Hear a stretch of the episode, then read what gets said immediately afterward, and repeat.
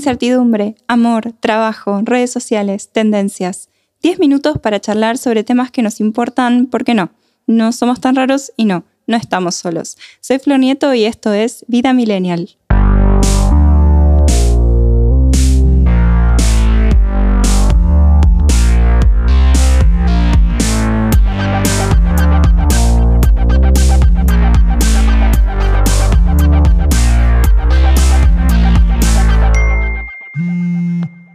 Hola millennials, ¿cómo están? Bienvenidos a un nuevo episodio de este podcast original de ADN Sur. Lo hablamos desde el principio y todo el tiempo. Estamos en proceso de cambio constante y nos cuestionamos hasta si no seremos personajes de un videojuego o sips de la vida real. Y está bien, sobre todo cuando algo no está tan bien o ya nos suena muy raro. Hoy vamos a hablar de deconstrucción, sororidad y algunas afirmaciones populares que se quedaron en la prehistoria. Por supuesto que cada uno hace lo que le parece o piensa como puede. Recuerden que después de todo somos producto de nuestro tiempo y de nuestro entorno. Pero si estás escuchando este podcast, probablemente te interese ir un poquito más allá y preguntarte cosas, o quizás ya sepas todo esto y te alegre saber que no estamos solos, ni solas, ni soles. Primero lo primero. Escuchamos que tenemos que deconstruirnos todo el tiempo, pero ¿qué significa deconstruirnos?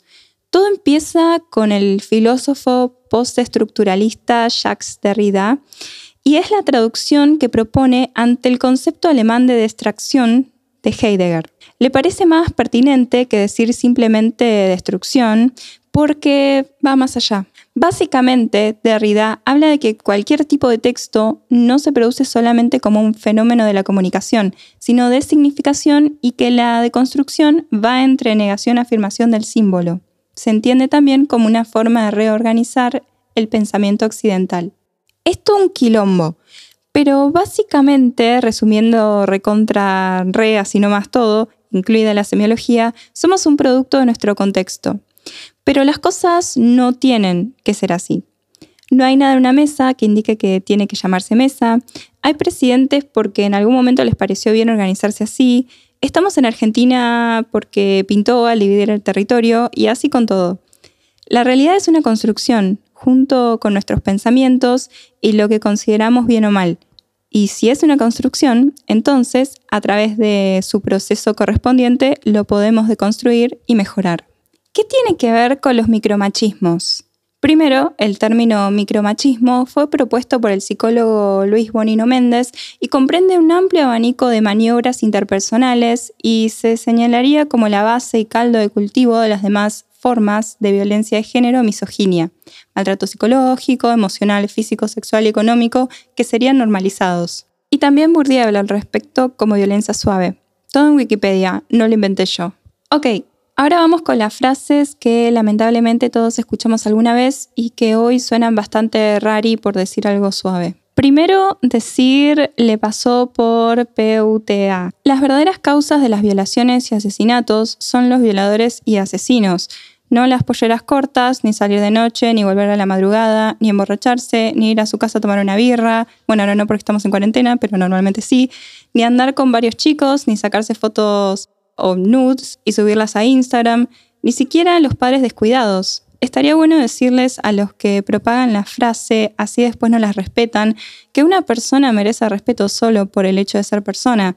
No importa si muestra el escote y saca trompita en Facebook, no importa si decide acostarse con cuánto tipo se le cruce, cosa que si fuera hombre se le aplaude, menos si ese día hizo calor o se le cantó salir con un short y la mitad del cachete afuera. No importa, no significa no y nadie tiene derecho a tocarte si vos no querés, sea tu novio, tu exnovio, esposo o lo que sea. Decir, esto no es para mujeres, esto sí. Simón de Beauvoir dijo, una no nace mujer, se vuelve una. No existe ningún destino biológico o psicológico que defina a las mujeres como tal. El concepto de feminidad no es innato, sino un invento de la sociedad que se refuerza desde la infancia para seguir creyendo que es algo natural, pero no lo es. Hace un tiempo me empezó a hacer ruido la palabra minita. Cuando lo pensé me di cuenta del sentido peyorativo, totalmente negativo, que rodea el concepto, pero más como se usa, por lo general para diferenciarse, o por lo menos yo lo hacía del resto, como un guilty pleasure, como que no quería ser como las demás. Y eso en parte refuerza el estereotipo y delimita que hay cosas para mujeres o peor, para la mujer promedio, genérica, que no piensa. Y no es así. El pensamiento y los procesos cognitivos son diferentes y uno no puede seguir juzgando por si coleccionas zapatos o te gusta pintarte las uñas de rosa.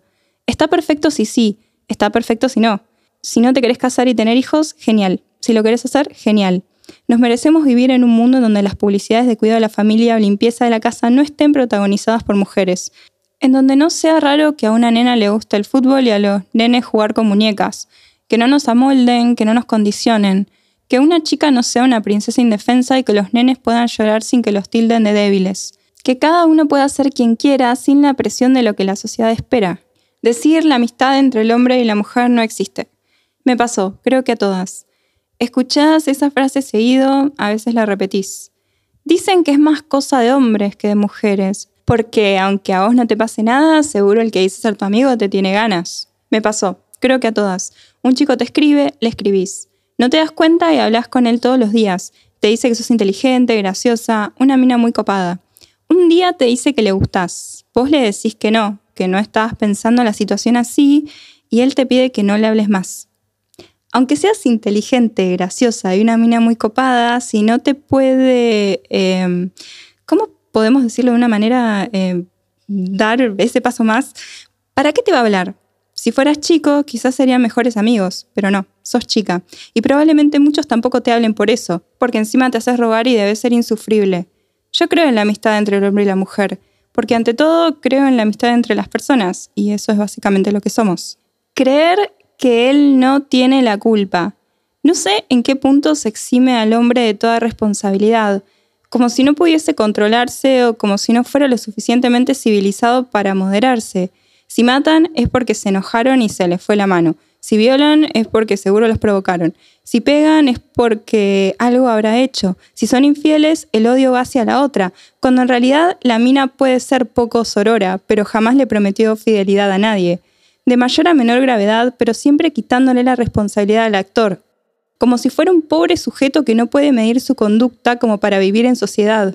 Y hay un lugar especial para esos tipos, esos que ponen a otros en peligro, se llama cárcel. Quejarte de las feministas. El feminismo, por definición, pide para la mujer el reconocimiento de capacidades y derechos que tradicionalmente han estado reservados para los hombres. Básicamente piden la reivindicación de la mujer y cuestionar la dominación y la violencia, si querés que te traten como una persona, que no te maten, que no te peguen ni te violen, que no te griten cosas por la calle y tener las mismas posibilidades profesionales, entonces sí, sos feminista. Puedes ser feminista y hacerte las pestañas, puedes ser feminista y tener hijos, puedes ser feminista y hacer lo que se te cante, porque eso se trata el feminismo, de la liberación de la mujer en todas sus formas. No estoy diciendo que seamos todos lo mismo, pero sí que merecemos el mismo respeto, las mismas oportunidades y más que nada la misma consideración. Sí, somos novias, hermanas, primas, madres, pero más que por eso nos deben igualdad de condiciones porque somos personas. Y hago esta lista porque es necesario desnaturalizar, reflexionar, preguntarnos por qué las cosas son como son, cuáles son sus consecuencias y cómo podemos cambiarlas. Y hago esta lista porque, como dicen, el cambio comienza en una, uno, une. ¿Qué podemos hacer entonces? Además de no hacer estas cosas, por supuesto. Hablar de sororidad, porque la sororidad es algo hermoso y hasta la RAE lo piensa. ¿Qué significa sororidad? La investigadora feminista mexicana Marcela Lagarde dice que la sororidad es una dimensión ética, política y práctica del feminismo contemporáneo. Es una experiencia de las mujeres que conduce a la búsqueda de relaciones positivas y a la alianza existencial y política, cuerpo a cuerpo, subjetividad a subjetividad con otras mujeres para contribuir con acciones específicas a la eliminación social de todas las formas de opresión y al apoyo mutuo para lograr el poderío genérico de todas y el empoderamiento vital de cada mujer. No significa que todas nos tengamos que caer bien entre todas y que hacemos amigas. No significa que no nos equivoquemos o que seamos perfectas. Tampoco significa que odiemos a los hombres. Simplemente significa vernos como seres humanos, empoderarnos, dejar de creer ese cuento de que somos competencias. Juntas nos puede ir mejor. Hay lugar para todas, todas nos podemos cuidar y sobre todo saber que no estamos solas. Si te gustó este podcast, seguilo. Si quieres dejar algún comentario o proponer un tema, puedes buscarme en www.adnsur.com y en mis redes sociales. Muchas gracias por escuchar y hasta la próxima.